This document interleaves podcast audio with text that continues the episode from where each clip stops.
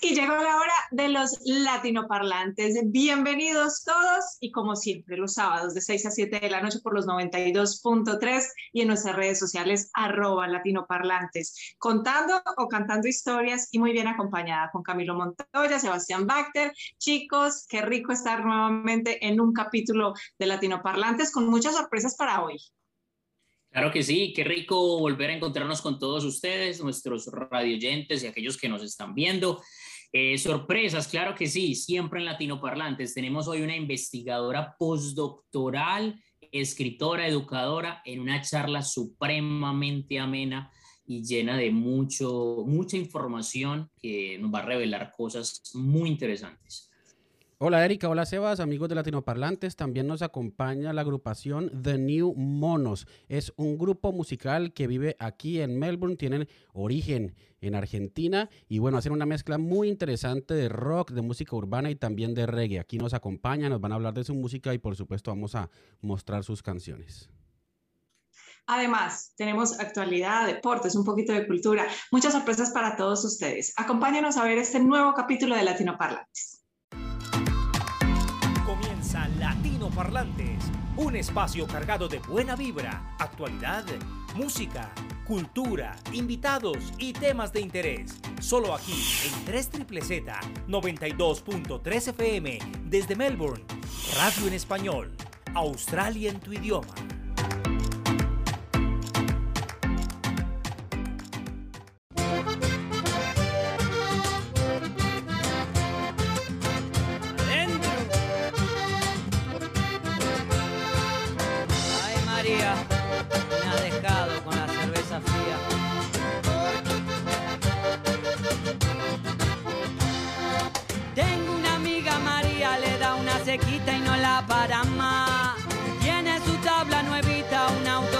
Viejito para irse a surfear. Siempre siguiendo la sola más grande, con eso es feliz nada más. No quiere chico con ropa lujosa del pico, ella toma nomás. Ay, en alpargatas, ella te dice la cumbia que quiere escuchar.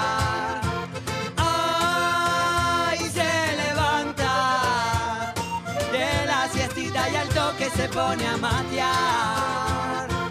Pasa la vida viajando, su novio la extraña ni rastro no da. Más de una noche la arena en su cama, comida no falta jamás.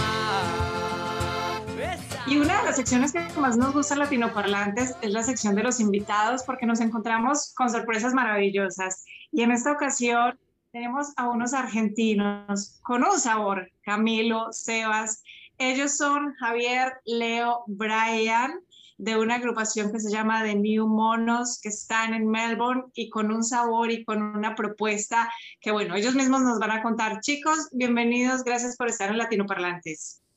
Muchas gracias por tenernos acá. Gracias por la invitación. Gracias, gracias. Qué bueno, un gusto hablar con ustedes.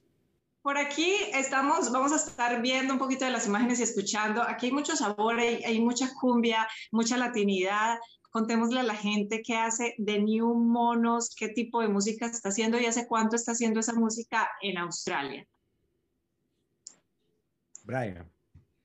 Bueno, eh, nosotros ya desde, desde Argentina traemos como este estilo, esta mezcla de, de cumbia, reggae, y es un estilo muy particular de nuestro barrio que lo, que justo nos conocimos acá y empezamos a hacerlo acá. Y hace más o menos como cuatro años que nosotros, ¿cuánto hace? Cuatro o cinco años que estamos tocando juntos. Bueno, cuatro sin contar los dos del COVID. Exacto, bien. Pero, pero sí, es un estilo muy particular al estilo de nuestro barrio que hemos traído para acá, ¿no? Que venimos del barrio de Morón. Así que de ahí estamos trayendo este cumbia, rock, reggae, con diferentes sabores. Esa mezcla de ritmos parece casi como un asunto culinario, es una mezcla saborosa, pues hay folclore, cumbia, rock, eh, hip hop, e, esos son los ritmos, pero ¿cuáles son las fuentes de inspiración? Digamos, ¿qué músicos, digamos, son los que ustedes han alimentado para, para nutrir lo que producen en la banda?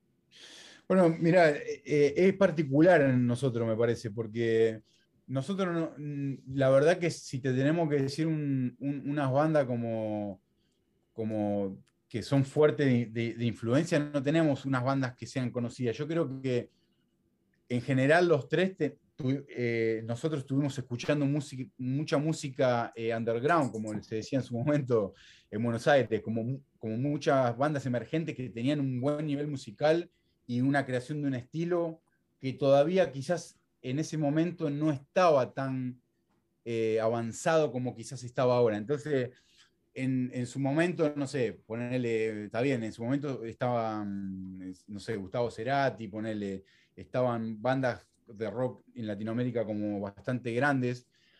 Eh, si bien que, bueno, podemos llegar a tener una influencia algo de- de- por ahí, pero yo creo que la influencia nuestra está mucho más, viene del underground, o sea que bandas como te puedo nombrar, aunque no la pueden llegar a conocer, pero por ejemplo, no sé, por, nosotros, una banda llamaba Einstein, que era del barrio, que igual tuvo su suceso, ¿no? A nivel underground, eh, o, o Nuca, que es una banda de productor del segundo disco que estamos por lanzar dentro de poco. Eh, son bandas que fueron underground y que para nosotros nos marcaron, creo que más que otras bandas más conocidas.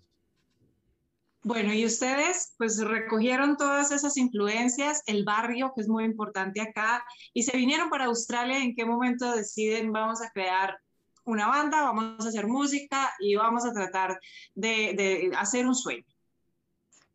Vinimos cuando, con mi hermano, vinimos en el diciembre del 2009 y, y bueno, estábamos como, como backpackers, ¿no? Como se dice. Estábamos como backpackers y, y- y bueno, acá nos quedamos. Eh, y siempre la idea fue, bueno, eh, conocer, eh, aprender inglés y lo que traíamos en, nuestra, en nuestro backpack era música y algunas cosas para vender en la calle. Y, y la música era como, como cotidiano, ¿no? Traíamos una guitarra, traíamos cosas para hacer música y, empezamos a tocar en San Quilda, en, en la calle, y empezamos a hacer eh, música. No- nos parecía que faltaba la cumbia en Australia o, no, no la- o era algo que extrañábamos nosotros en realidad. Y, pero era algo que tampoco éramos, tocábamos cumbia como sí, sino que sabíamos que, como que sabíamos tocarla, pero veníamos de otros, de otros estilos. Y después de un tiempo armamos una banda que se llamaba De la Calle y, y después de un tiempo conocemos a Brian, que viene del mismo barrio que nosotros, con amigos en común y todo, pero no nos habíamos conocido nunca. Y ahí, cuando nos conocemos, como que surge como instantáneamente la, la conjunción de, de decir, che, armemos una banda, porque él es músico, compositor, cantante, eh, nosotros haciendo ya música acá un poquito más establecido, teníamos como la facilidad de decir, che, hagamos una banda, pero al toque. Y, así sucedió, enseguida nos pusimos a, pensar la banda y, salió de una. ¿Cómo ha sido la respuesta de- del público australiano a la propuesta musical de ustedes, que pues es una propuesta musicalmente colorida, repleta de varios géneros? Y me refiero a la respuesta del público, no de australianos como tal, porque pues aquí hay una multiculturalidad, pero ¿cómo ha sido la respuesta cuando ustedes han llegado a presentarse en público, a presentar su música? ¿Qué les dice la gente?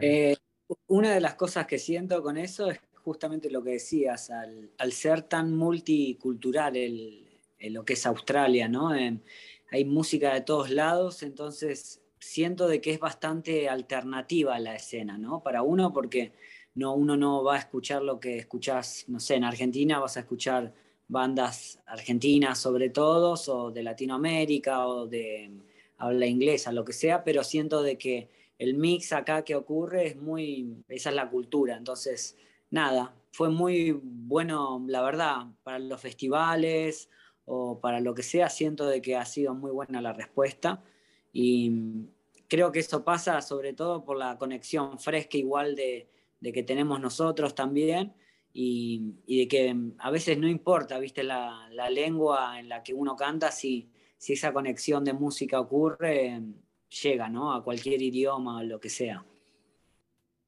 Tengo una curiosidad. No, qué pena, dale, Mona. Pues sí, sí.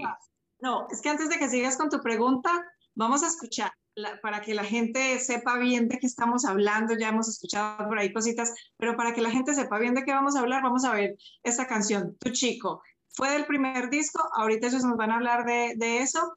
Vamos a verlo y volvemos.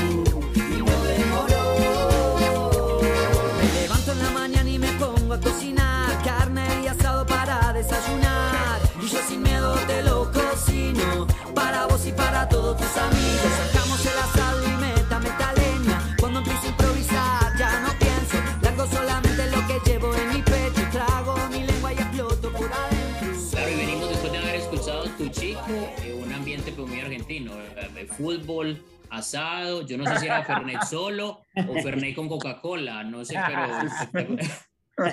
Sí, veo que, veo que entendés bastante. yo, tengo, yo tengo una curiosidad y, y en esta pregunta es, ¿cómo es el proceso creativo? Cuando van a sentarse a producir una canción, entonces trabajan sobre una lírica, eh, pues sobre una letra, o hay una melodía la cual enriquecen y tratan de buscarle la, la letra oculta, como dice Fito Páez. No, eh, yo creo que en ese sentido, y sobre todo lo que fue ese primer disco y, y, el disco que estamos por sacar ahora, de paso digo, el 27 de noviembre, estamos lanzando More on Life, eh, que después hablamos de eso si quieren, el 27 de, noviembre en el NICAT. Eh, son canciones que la verdad salen de cualquier parte, salen de, la melodía o de la voz o de una letra o de una guitarra de, Leo o de una melodía, entonces del acordeón, ¿no? Entonces, como que siempre esos tres instrumentos van pimponeando y de repente fueron eh, muy fácil saliendo o de una manera u otra, una canción u otra, y muy rápido, la verdad. Fue muy, fue muy rápido todo. Sí, no hay un proceso único creativo, sino que se diversifica en, como dice mi hermano, en diferentes ramas. Puede venir de un lado, puede venir del otro, y, y la conjunción siempre termina dando un resultado para nosotros satisfactorio, porque nos gusta, y de hecho tenemos el teléfono siempre explotado de ideas en, en el recording, ¿no? Y de que, nos gustan las ideas y que habría que trabajar, afilarlas un poquito más, pero la idea ya sale como bastante intuitiva, digamos. Ahora que, que Australia pues empieza a reactivarse y pues Sydney, Melbourne, las dos ciudades más pobladas empiezan ya con altos niveles de vacunación a reactivarse, a reactivar los eventos. Hablemos de eso que nos contabas ahorita, de los planes, de lo que viene, que han venido proyectando para la banda ahora que se espera que se pueda abrir para eventos, con un aforo limitado. Por ejemplo, Sydney va a empezar con un aforo de 3.000 personas al aire libre, que es un, buen aforo para eventos. ¿Qué tienen ustedes planeados para, para el futuro corto y mediano plazo? Bueno, te cuento, te cuento esto porque el, o sea, el, el, lanzamiento del disco que venimos trabajando hace tiempo, vino, trajimos un productor de Argentina justamente de una de estas bandas que para nosotros fueron como influentes y que mm, decidimos que nos eh, ayude a producir el disco, mezclarlo. Eh, obviamente en el medio de todo esto pasó lo del COVID, así que estuvimos lanzando unos eh, singles. Y bueno, como para mantener un poco la, la, media, digamos, como activa, también hemos hecho otros videos como con con, otros músicos de otros lados del mundo para compartir reediciones de música del primer álbum. Y bueno, y ahora justamente con que esto se abra una vez por todas, por Dios, por favor, y la Santísima no sé cuánta madre, eh, la idea es el 27 de noviembre estamos lanzando Mono Live. Sí, sí, sí. Estamos lanzando Mono Live, por ahora eh, es como bueno, la fecha en la que estamos apuntando lanzarlo como de una vez por todas, porque obviamente lo tenemos un poco retardado. Y tenemos, obviamente, si así cuatro de las canciones que ya hemos lanzado como cinco van a estar incluidas en el álbum. Hay otras cinco canciones que obviamente van a ser puramente nuevas, que para que el público pueda escuchar las producciones, las producciones que hemos hecho con, con nuestro productor y que hemos trabajado por mucho tiempo. Y a partir de ahí tenemos más noticias que todavía no podemos contar. Sí.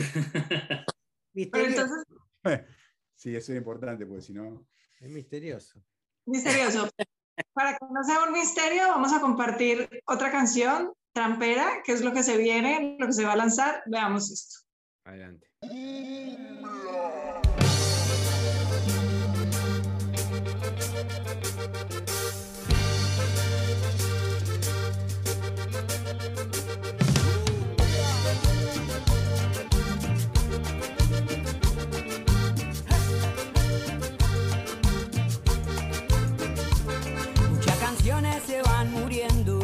Y otras viven la eternidad. No solo el hombre la va escribiendo, a veces nacen para cambiar. Y cuando el ego los va comiendo, solo canta el viento. Y la careta con la que viven son igual. Se hacen amigos por conveniencia y ahora reman solos. Andan tirando trampera al monte para cazar. Bueno, y estábamos escuchando Trampera, eh, una canción espectacular que tiene una letra. Yo tengo un fragmento que me llama mucho la atención y dice, y los colores que me presta el camaleón, el futuro lo construyo pensando, orbitando entre planetas con hermanos, como saben lo que quema el trabajo y el sistema que nos viene matando. Uno de los objetivos de la banda es eh, tratar de hacer como una, una especie moderna de protesta social en cierto sentido. Eh, no, creo igual naturalmente nosotros eh, eh, tenemos como eso medio de, de, de sí, de, de, de punk, ¿no? De, no sé si la, protesta, la palabra es protesta, pero sí como rebeldía, como algo de que no, no, no es como así, ¿no? Pero no es algo pensado tampoco, es algo, nosotros no, no hacemos las canciones de un modo pensado, somos muy de fluir, ¿me entendés? Y ponemos los sentimientos en palabras, en canciones. Eh, pero sí, tiene mucho que ver también con la situación que, que veníamos pasando, obviamente. O sea, en ese tiempo han salido canciones y que, que obviamente van mucho a eso, a- al, al encierro, a lo que uno ha pasado en estos tiempos, ¿no? También. Sí. Pero, pero nada, eh, tiene que ver, sí, también. Es como un medio un desahogo, obviamente. Sí. Pero está muy bueno. Perdón, no quería hacer como. eh, porque vimos el otro video y este video. Y el primer video lo hicimos con Oscar Mañón y el segundo video lo hicimos con el José Pincheira. Y, y bueno, nada, ahí estoy metido también con el tema de los videos, siempre con los chicos queremos que, que lo que hacemos sea como fresco y que exprese desde la simpleza hacer cosas mágicas, ¿no? Así que por eso también eh, esos videos tienen como esa frescura también. Como las canciones lo mismo, ¿no? Bueno, antes de despedirlo, yo sí quisiera saber de dónde surgió el nombre The New Monos. Esa es la clásica. Sí. Cuando conocimos faltar, a no puede- Brian, cuando no conocimos a. Brian, eh, eh, traía como una expresión de las muchas que se dicen en Argentina para, para comunicarse con el otro, nos decía mono, eh, mono, che, mono, vamos a, vamos a tomar una birra, mono. Decía, ¿viste? Y que mono, y mono, y mono, y bueno, éramos los New Mono, porque nos habíamos juntado como Claro, una encima- monería. Encima es común, es bastante común en Argentina, uno te dice mono y otro le responde y le dice sí, mono, y le responde mono. Entonces, mono, mono, mono, y somos todos mono, y bueno, New Mono. Siempre hay una historia divertida detrás del nombre de, de los grupos. ¿no? Sí, Después, después la, la respuesta mística a eso es que somos como un eslabón perdido entre la evolución del mono y el hombre. ¿me? Hay un desarrollo, claro. Sí. Somos una evolución perdida ahí, fuera de esa cadena ¿no? que hay. Bueno, pues Javier, Leo y Brian de The New Monos, muchísimas gracias por haber estado aquí, por haber compartido su música, su historia. Vamos a estar muy pendientes del álbum, por favor, cuando lo vayan a sacar al público, aquí bienvenidos para que también lo presenten y muchos éxitos con su carrera. Gracias, muchachos. Gracias por invitarnos y bueno, ahí nos estamos viendo. Eh, vamos a pronto sacar el álbum en iCat, así que estén atentos al lanzamiento. Y los pueden seguir en The New Monos, eh, Instagram, Facebook, simplemente The New Monos. y Eh, tenemos website, website conecta todos los canales que tenemos, desde YouTube, Instagram, eh, sí, todo, email, y ahí están todos los videos. Pero sí, en YouTube tenemos varios videos buena onda para que se diviertan. Llega la actualidad a Latino Parlantes. Noticias e información de interés. Todo lo que debes saber sobre Australia. En tu idioma. Bueno, llegó la hora de las noticias con Camilo Montoya. Cami, ¿qué está pasando en la actualidad? Contanos. Bueno, Sebas, Erika, hablemos de vacunación, porque las personas nos preguntan mucho cómo avanza este tema en Australia. Y bueno, el 60% de la población mayor de 16 años ya está vacunada con ambas dosis y el 80% de esta población mayor de 16 años ya tiene una dosis. Se han suministrado 30 millones de vacunas en Australia. Entonces, bueno, si ya estamos en 60% de la población vacunada con ambas dosis, nos acercamos a ese 80% tan elevado para abrir las fronteras internacionales. Entonces les voy a hablar de estos dos temas, de vacunación y de apertura de fronteras, porque lo que hay que decir, Erika y Sebas, es que Sydney va a ser la primera ciudad que va a abrir sus fronteras internacionales, porque va a ser la primera ciudad que va a llegar a ese 80% de vacunación con ambas dosis. Genial, Cami, pero entonces los cambios en, en el gobierno de New South Wales por estos días también hubo noticia de ese lado, ¿esos cambios afectan algo, el protocolo, la apertura o estas cosas? No, porque se sigue el plan nacional, el plan nacional es entre los estados y el gobierno nacional, el gobierno federal, entonces no lo afecta. Por cierto, hay que contarles sobre ese cambio de, de gobernante, de premier en New South Wales, en el estado de Nueva Gales del Sur. Y es que Gladys Berejiklian, la premier, eh, presentó su carta de renuncia. Ha renunciado no solo al cargo de premier, sino también al parlamento del estado de Nueva Gales del Sur.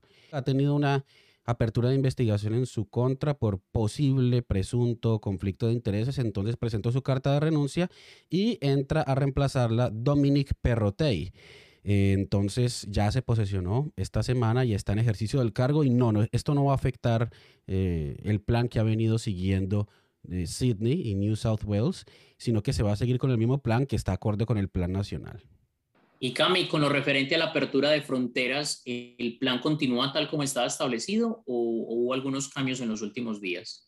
Pues Sebas, lo que se sabe es que algunos estados van a llegar a ese 80% antes que otros. Entonces, algunos estados van a abrir sus fronteras internacionales e interestatales antes que otros. Entonces, se sabe que Sydney va a ser la primera ciudad que en cuestión de días va a llegar al 80% y va a abrir sus fronteras internacionales. Sydney logró esta semana el 70% con dos dosis y el 90% con una dosis. Por eso desde el lunes va a eliminar la mayoría de restricciones, la gente totalmente vacunada va a poder ir a gimnasios, restaurantes, clubes nocturnos. Y estos clubes nocturnos, pues, aunque no se va a permitir que, eh, que se baile y que se esté de pie, pues va a tener mesas y se van a abrir por fin al público. Entonces, hay algunos estados que van a llegar antes que otros. Después de Sydney vendrá Canberra, que es la capital del país y nosotros, que somos Melbourne y la capital del estado de Victoria. Pero hay dos estados, que es Australia del Sur, cuya capital es Adelaide, y Australia Occidental, cuya capital es Perth, que han dicho que se van a demorar un poco más en abrir sus fronteras internacionales e interestatales porque han mantenido sus cifras de contagios en cero y quieren que se mantenga así hasta lograr un número muy alto de vacunación, incluso mayor al 80% de la población total. Entonces, va a ser poco a poco, Sebas, unas ciudades antes que otras, pero afortunadamente ya se sabe que este año se reanudan los vuelos internacionales. Inicialmente para ciudadanos y residentes permanentes australianos que lleguen completamente vacunados desde, desde, el exterior y que harán ahora siete días de cuarentena en casa y ya no cuarentena en hotel. Y luego se abrirá para estudiantes internacionales y para migrantes calificados, profesionales calificados, y el próximo año se espera, según lo que se ha dicho hasta ahora, llegaría por fin el turismo, los turistas a Australia, luego de, bueno, más de un año y medio de pandemia, porque las fronteras se cerraron en marzo de 2020. Radio en español, Australia en tu idioma.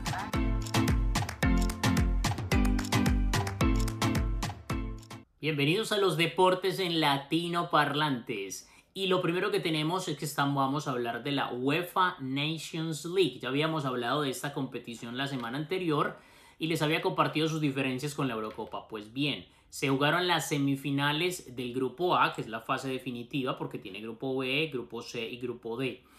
La fase definitiva en las semifinales como quedó en un partido vibrante. España le ganó 2 por 1 a Italia de local eh, con dos goles de Ferran Torres.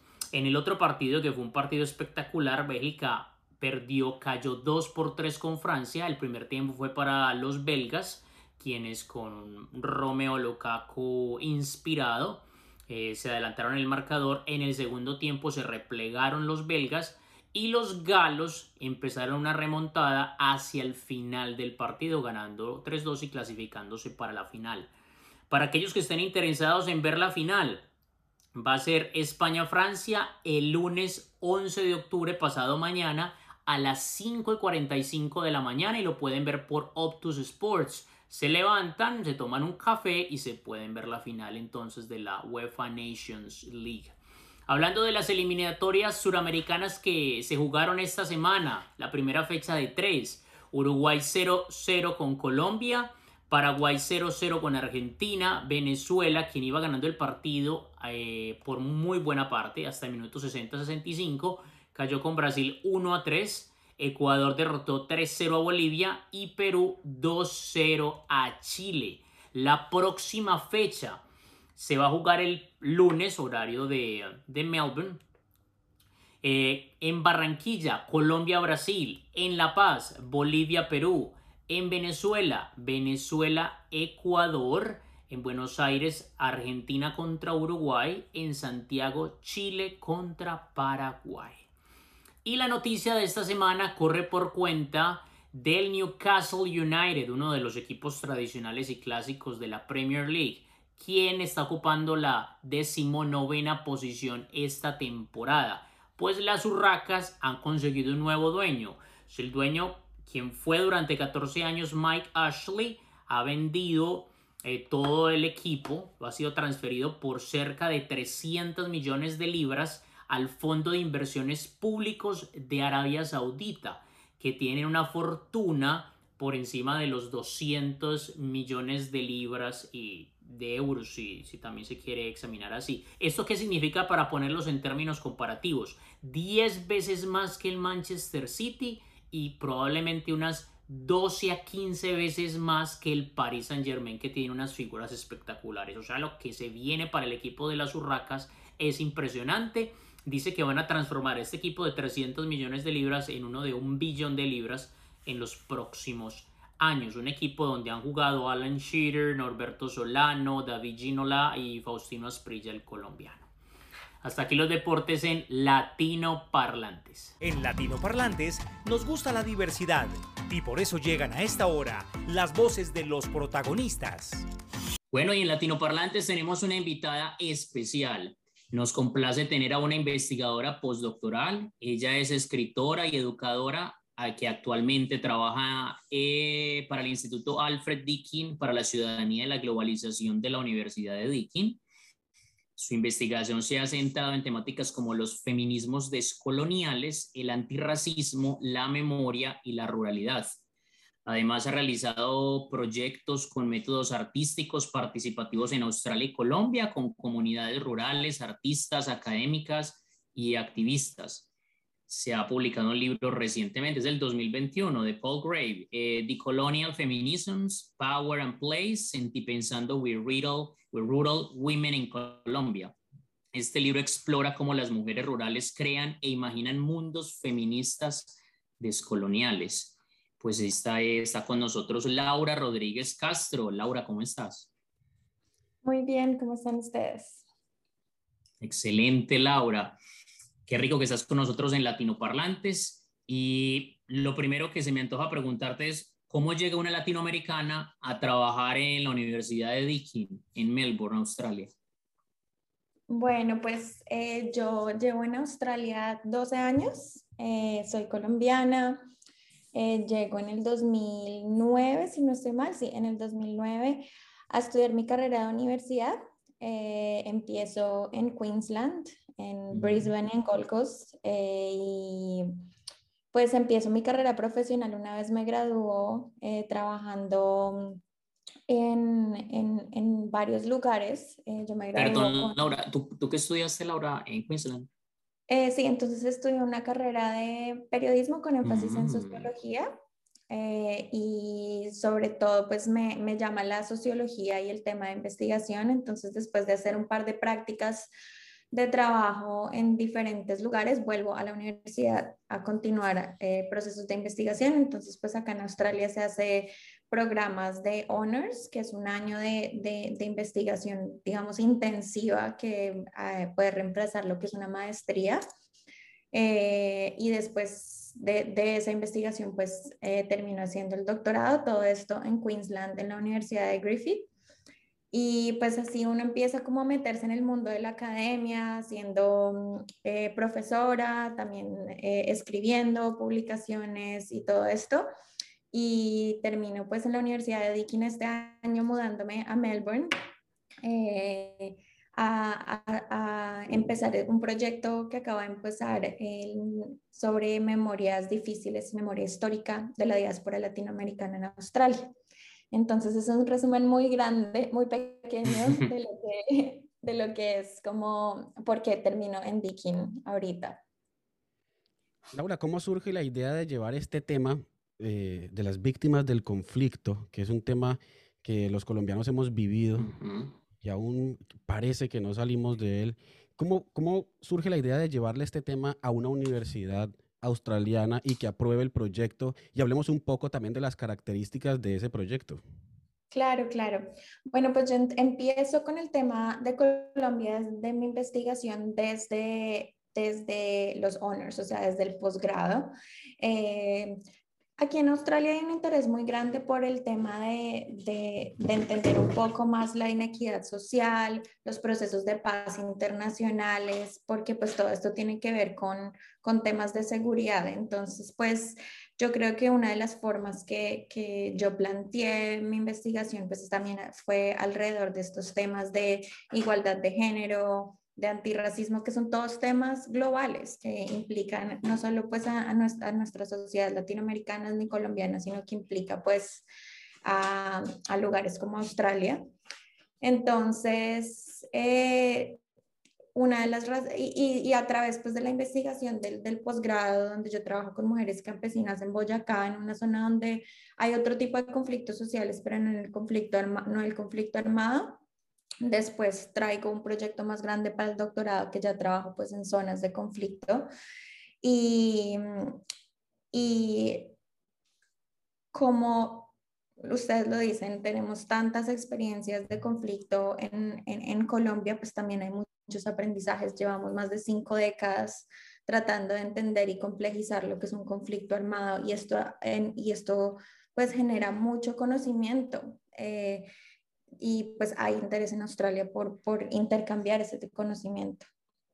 En esa línea de la misma pregunta que te hacía Camilo, em, ese interés por el conflicto, pero en, dentro de ese interés por el conflicto tienes una línea muy clara, un eje que se puede leer en tu investigación, es lo femenino. ¿En qué momento tú decides, optas por esa, ese eje transversal? ¿En qué momento de la vida dices, no, este va a ser sí, el eje transversal de mi, de mi investigación? Sí, pues yo creo que esto viene como de, de, una historia personal, de una historia, digamos, de compromiso político.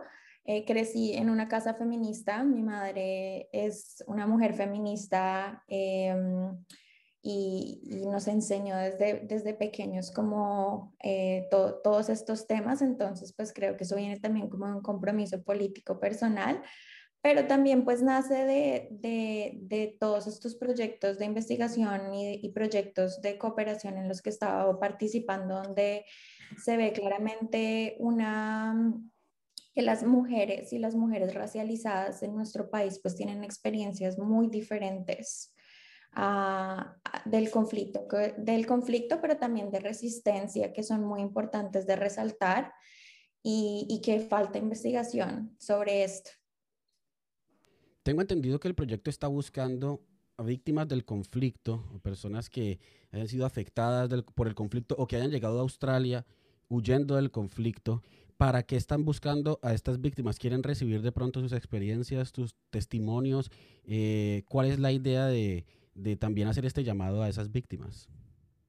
Claro, entonces, bueno, eh, para darte un poco de contexto, este, este proyecto del doctorado y, que donde trabajé con personas que han tenido experiencias del conflicto armado en Colombia, pero pues con mujeres campesinas rurales, indígenas y afrodescendientes, eh, hizo parte de, de, lo que se convirtió en mi libro en el 2021 y, y este proyecto pues fue la inspiración para para empezar a pensar cuáles son las formas en que yo puedo empezar a hacer investigación acá en Australia, pues porque también una de las razones fue pues porque la investigación que yo llevaba haciendo en Colombia pues se vio un poco eh, afectada porque obviamente no he podido viajar a Colombia por el tema del, del COVID.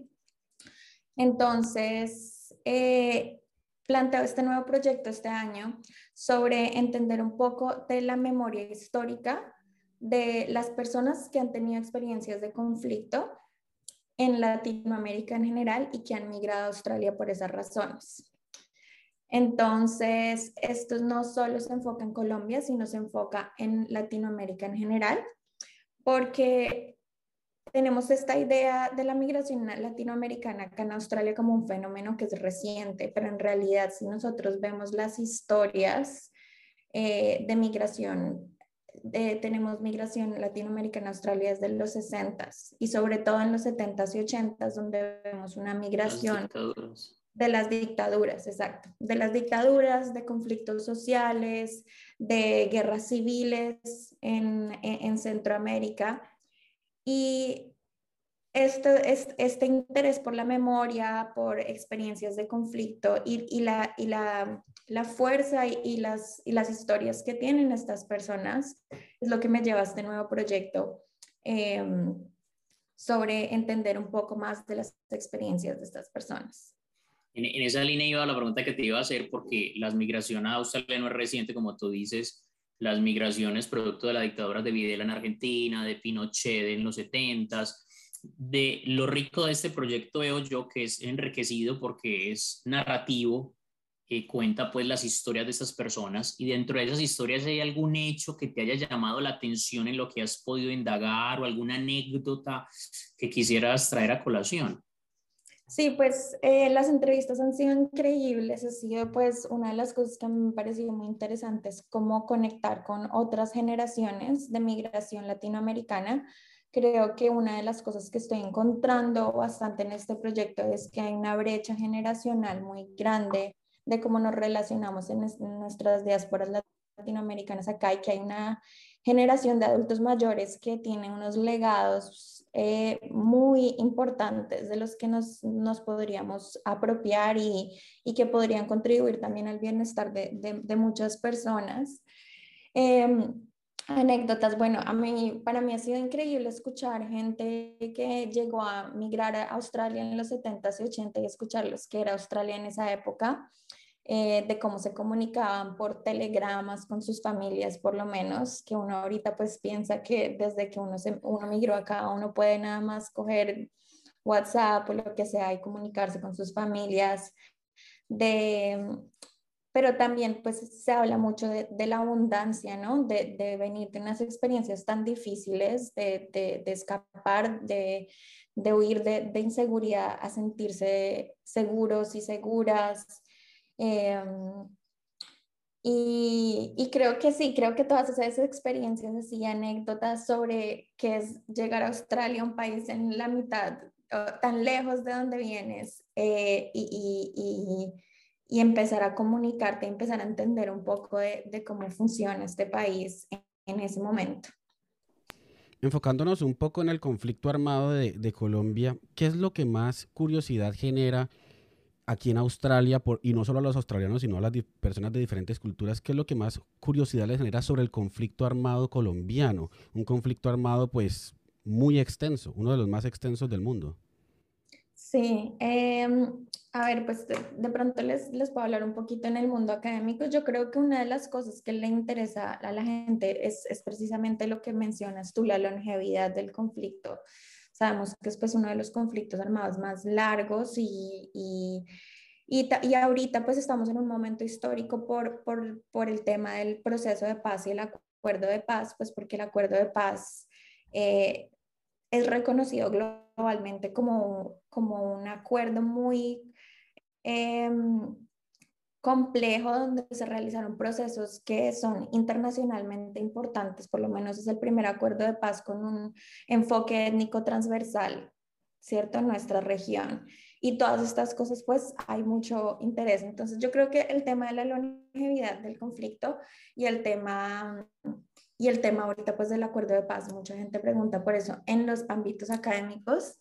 Eh, también, pues en otros ámbitos, yo creo que ustedes también han tenido pues esas conversaciones como eh, incómodas frente a, la gente que lo único que le interesa es como eh, la violencia y el narcotráfico y todas estas experiencias como de, de sin ver un poco más la profundidad política de todo esto. Quisiera aprovechar que tenemos a, a, una persona pues que ha dedicado parte de su academia a investigar lo femenino y yo siempre he dado algunas clases a mis estudiantes de historia y yo siempre les he enfatizado que el tema de las mujeres es eh, hacia los grandes marginados de la historia, no los judíos, no los gitanos, los afrodescendientes, sino la mujer como tal. Eh, tengo dos preguntas como prospectivas. Eh, ¿Qué piensas que serían los retos del feminismo hoy en día? Porque hay unas valoraciones muy importantes, pero hay unas críticas. Entonces, primero, ¿cuáles serían como los retos del feminismo del siglo XXI y sobre todo lo, lo, que se viene? Y tengo una, una inquietud como conceptual, ¿feminismo o femineidad? Eh, bueno, te respondo la segunda rápido. Yo hablo, eh, yo, pues, cuando hablamos de feminismo estamos hablando como de un proceso político, ¿cierto? Eh, cuando ya hablamos de feminidad, pues ya estamos hablando, es como puede ser de identidad de género. Entonces, mm, lo que yo hablo ahorita, pues es, digamos que mi, mi línea conceptual y mi compromiso político es con el feminismo. Eh, yo creo que uno de los retos del feminismo del siglo XXI, que es algo pues que, que, yo creo que se lleva trabajando desde, desde los procesos de colonización en nuestro país y que yo hablo en mi trabajo, es que tiene que ser un feminismo que incluya a las voces que han sido marginalizadas hasta dentro de los grupos de mujeres. Entonces, por eso pues hablamos de feminismos descoloniales en Latinoamérica, cuando hablamos que las mujeres no viven experiencias simplemente por ser mujeres, pero que nosotros tenemos experiencias eh, con eh, intersecciones con nuestras experiencias de, basadas en nuestra raza, en nuestra edad, en nuestras condiciones de discapacidad y demás, ¿cierto? Entonces yo creo que uno de los retos del feminismo es cada vez ser más inclusivo de, la, de las personas que realmente necesitan más estas luchas hoy en día. Teniendo en cuenta tu amplia experiencia académica en Australia y en Colombia, ¿qué podemos aprender en Colombia o para aplicar en Colombia de Australia? Sí, yo creo que una, una, cosa clave que nos falta tanto por aprender en Colombia es el tema del antirracismo. Creo que tenemos eh, mucho por aprender y creo que aquí hay procesos muy organizados ya de antirracismo eh, frente, eh, liderados obviamente por, por las personas, eh, por los pueblos originarios de acá. Entonces, yo creo que ese sería lo, lo que yo diría en términos de, de, de, lo que podríamos aprender de Australia. Total. Yo quisiera andar un poquitico como en, en, en tu experiencia para aquellos que están fuera del país, pues de Australia me refiero y que ver una oportunidad de realizarse profesionalmente en la academia. ¿Cuál es? Es, es difícil llevar una vida académica en Australia. Eh, ¿Tú te ves, te proyectas en el futuro acá o tienes unas raíces muy fuertes en Colombia que pues las tenemos, pero que te llevan a, a que en el futuro vayas, vuelvas a vivir en Colombia? Cuéntanos un poco de eso. Sí, eh, Entrar a la academia en general en Australia es difícil y obviamente como migrante con acento, eh, pues le, tienes que meter otra, otra capa de dificultad, pero no es imposible. Em, creo que, que, lo que hablamos nosotros, pues, o, personas que venimos con, con, con, experiencias de vida y con, con experiencia de, sí, de, vida, de haber crecido en un país por lo menos en conflicto, pues esto no se puede comprar con títulos ni nada de eso, ¿cierto? Entonces, creo que es una, eh, una de las cosas que, que yo he realizado como en mi carrera, es como eh, empoderarme un poco de, de, de, lo que yo puedo traer a la academia y ser, hay veces hasta, y ser muy segura de eso, como presento mi, mi trayectoria profesional. Eh, entonces, hay, hay pocas oportunidades, pero hay oportunidades y, es la forma como tú logras como mostrar cuál es el valor que tú traes a, un proyecto de investigación y pues obviamente somos personas muchas veces que somos bilingües, eh, que, entendemos contextos culturales, que eso no se puede aprender simplemente leyendo un libro. Eh, y, y, todas estas cosas pues se, valoran en la academia. ¿Qué viene para, para tu futuro? Digamos, ¿cuáles son los planes con los proyectos? ¿Cuáles son los tiempos también de estos proyectos? ¿Y qué te ves haciendo en un mediano o largo plazo? Bueno, pues ahorita eh, con mi proyecto estoy eh, realizando todavía las entrevistas para el proyecto de, eh, de, memorias difíciles entre Australia y Latinoamérica. Entonces estoy en el proceso de buscar personas que quieran ser entrevistadas, em, que han tenido experiencias de conflicto, dictadura, guerra o violencia que han migrado a Australia por esas experiencias. Entonces después les dejo mis, mi contacto para para eso, eh, entonces continuar esas entrevistas y continuar y estos resultados del proyecto pues empezarán a salir el próximo año. Eh, a largo y mediano plazo pues es tan difícil saber qué va a pasar con el futuro ahorita que estamos en el mundo de COVID en Australia, pero pues sí, yo, yo, siento que Australia es parte de mi hogar. Em, igual vuelvo a Colombia eh, antes del COVID, cada dos años realizo, continúo realizando proyectos allá y continúo con compromisos políticos allá, entonces eso es como lo que, lo que trato de, hacer y, espero continuar haciéndolo. La página web del proyecto es south-dialogues.wordpress.com eh, la mejor forma de contactarme sería por correo electrónico y mi correo electrónico es mi nombre, o sea, laura.rodríguezcastro.dikin.edu.au. Y también estoy en Twitter eh, como Laura RC91 y en Instagram como Laura Rodríguez Castro, o sea, mi nombre completo. Entonces, por cualquier medio eh, me contactan y podemos eh, realizar una llamada o contactarnos por correo o por mensaje, lo que sea. Laura, muchísimas gracias por habernos acompañado, por habernos contado tu experiencia, esa amplia experiencia académica y profesional. Y gracias por poner los ojos, digamos, la atención en temas tan importantes como el conflicto armado y también la equidad de género, la igualdad de género, que también es un tema que está creciendo y, y en momentos necesarios del mundo. Entonces, muchas gracias. Gracias a ustedes por la invitación. En Latino Parlantes te contamos qué hay para hacer. Erika, llega la sección más feliz del programa, la sección que nos encanta, es la sección de cultura para ver qué hay para hacer, planes. Bueno, las ciudades ya se están abriendo, por lo menos Sydney ya desde el lunes se abre, abren los eventos, pero podemos seguir conociendo series, conociendo libros y bueno, qué hay para hacer en esta sección de cultura, Erika. Pues sí, ya vamos retornando como poco a poco, ya hay un poquito más de flexibilidad. La semana pasada les hablábamos de algunos parques de la ciudad para ir a hacer deporte, ya se puede hacer picnic, etc. Y esta semana pues les traigo recomendaciones de playa para los que están en Melbourne y para los que están en Sydney. Playas muy lindas en donde también se pueden hacer estas actividades y obviamente están en el radio que te corresponde, no más de los kilómetros si vives cerca. Bueno, una de, hice una selección de las playas más bonitas. Entonces, si están en Melbourne, atentos a esto. San Kilda Beach es una playa muy bonita, es más o menos de la City. Eh, no sé si han ido, de más que sí. ¿Les gusta? Bastante. Bueno. A mí me gusta, a mí me gusta, me gusta bastante San Kilda, tiene cerca por allá Port Melbourne, entonces es un área muy bonita de la ciudad y bueno, ahí tiene el parque de diversiones también.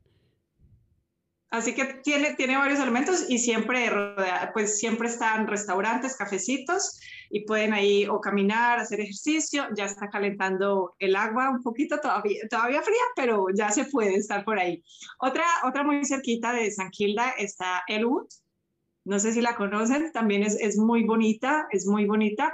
Y tres que son hermosas y les diré cuál es la que más me gusta. En Hampton hay una playa muy bonita, Hampton Brighton, donde están las casitas, donde salen las fotografías en Instagram. Bueno, ahí están las casitas. Y ahorita que no hay tanto turismo, por supuesto, es realmente un tiempo muy chévere para poder disfrutar, para poder estar, tomarse las fotos en solitario. Ya no va a haber tanta gente ahí, así que recomendado.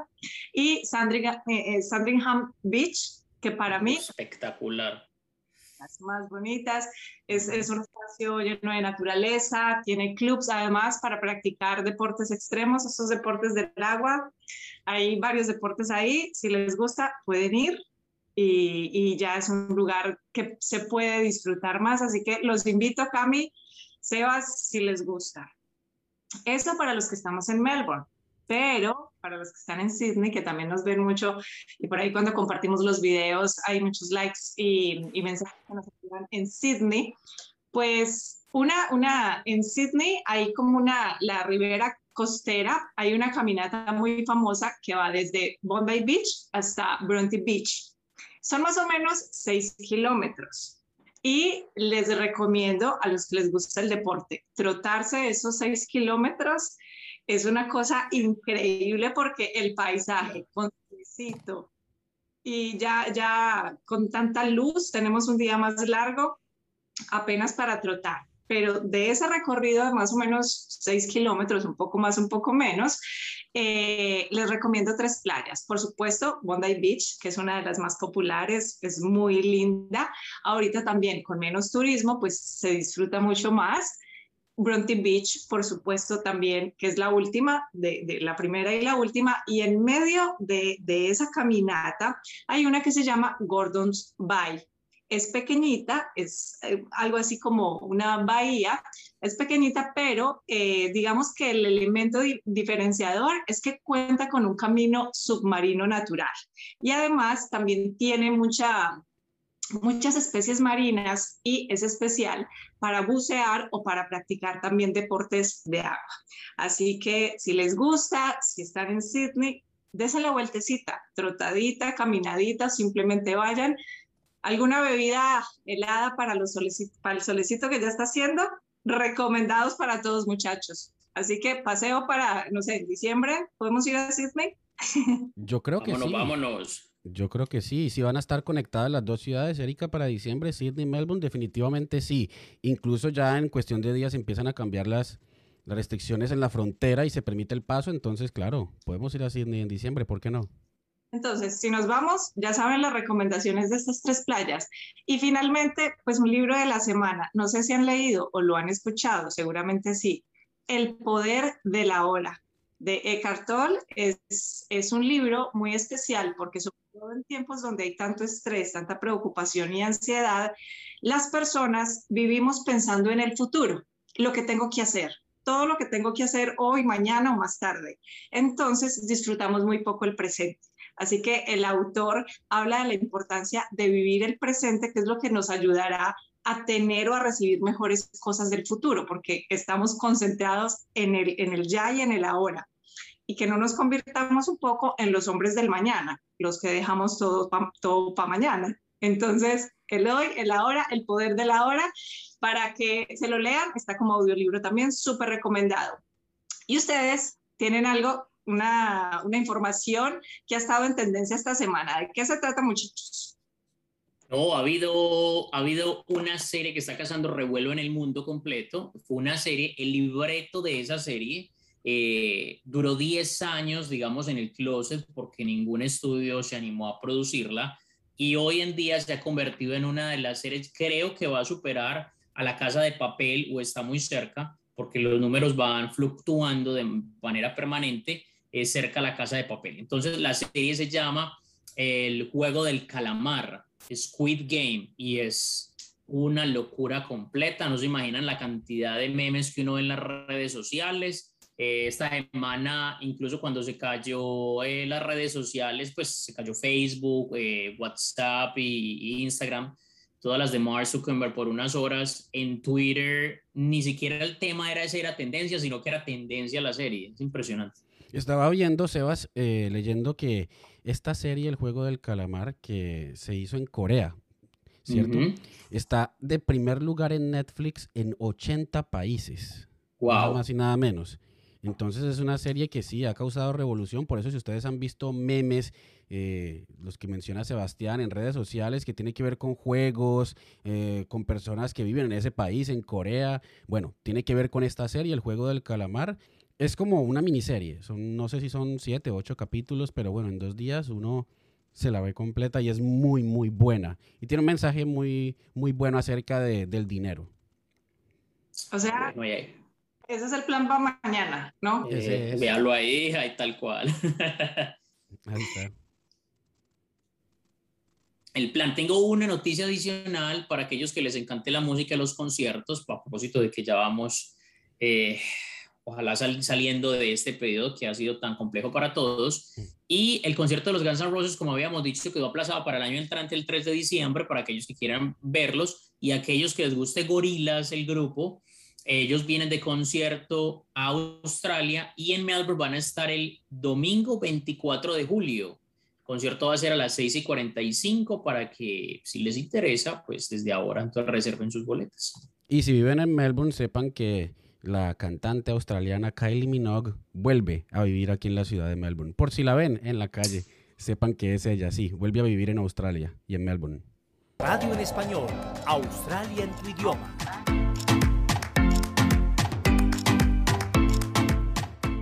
Bueno, llegó la hora más triste del programa. Lamentablemente nos tenemos que despedir agradeciéndoles a todos ustedes por su compañía y a los invitados que tuvimos de New Monos y a Laura que también nos acompañó, Laura Rodríguez Castro, por su tiempo. Eh, sigan conectados con nosotros y nos vemos dentro de ocho días. Sí, grandes invitados, de verdad muchas gracias por habernos acompañado. Recuerden que estamos siempre aquí en la 3 Z 92.3 FM y también en todas nuestras redes sociales todos los sábados a las 6 de la tarde. Si les gusta el podcast, el audio, nos encuentran en Google Podcast, Apple Podcast, Spotify, Deezer, bueno, en todas estas plataformas.